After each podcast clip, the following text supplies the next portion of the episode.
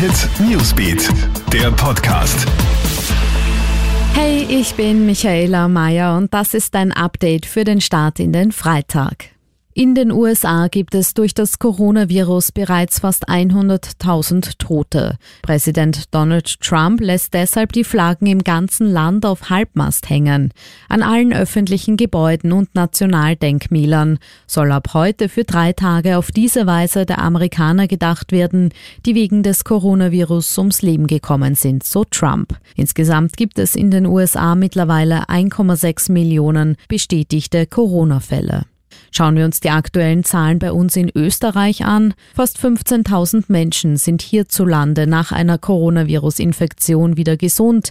Die Zahl der aktuell Erkrankten geht weiter zurück und liegt derzeit bei 820. 156 Menschen befinden sich aufgrund des Coronavirus im Krankenhaus, 32 davon auf der Intensivstation. 633 Menschen sind an dem Coronavirus in Österreich verstorben.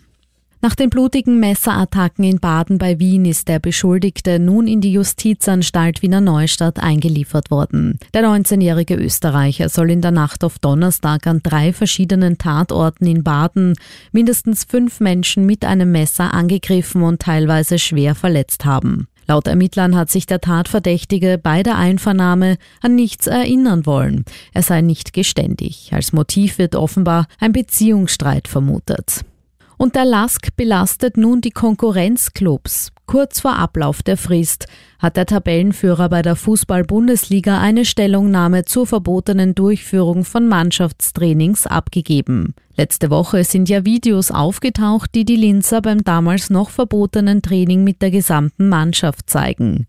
Nun hat der Lask selbst auch vermeintlich belastendes Fotomaterial der Konkurrenzclubs eingereicht. Die Bundesliga prüft nun diese Stellungnahme und wird auch mit jenen Clubs Kontakt aufnehmen, die im Zusammenhang mit den eingebrachten Fotos stehen. Alle Updates und News gibt's für dich im Kronehit Newsbeat online auf kronehit.at und in unseren täglichen News Podcasts.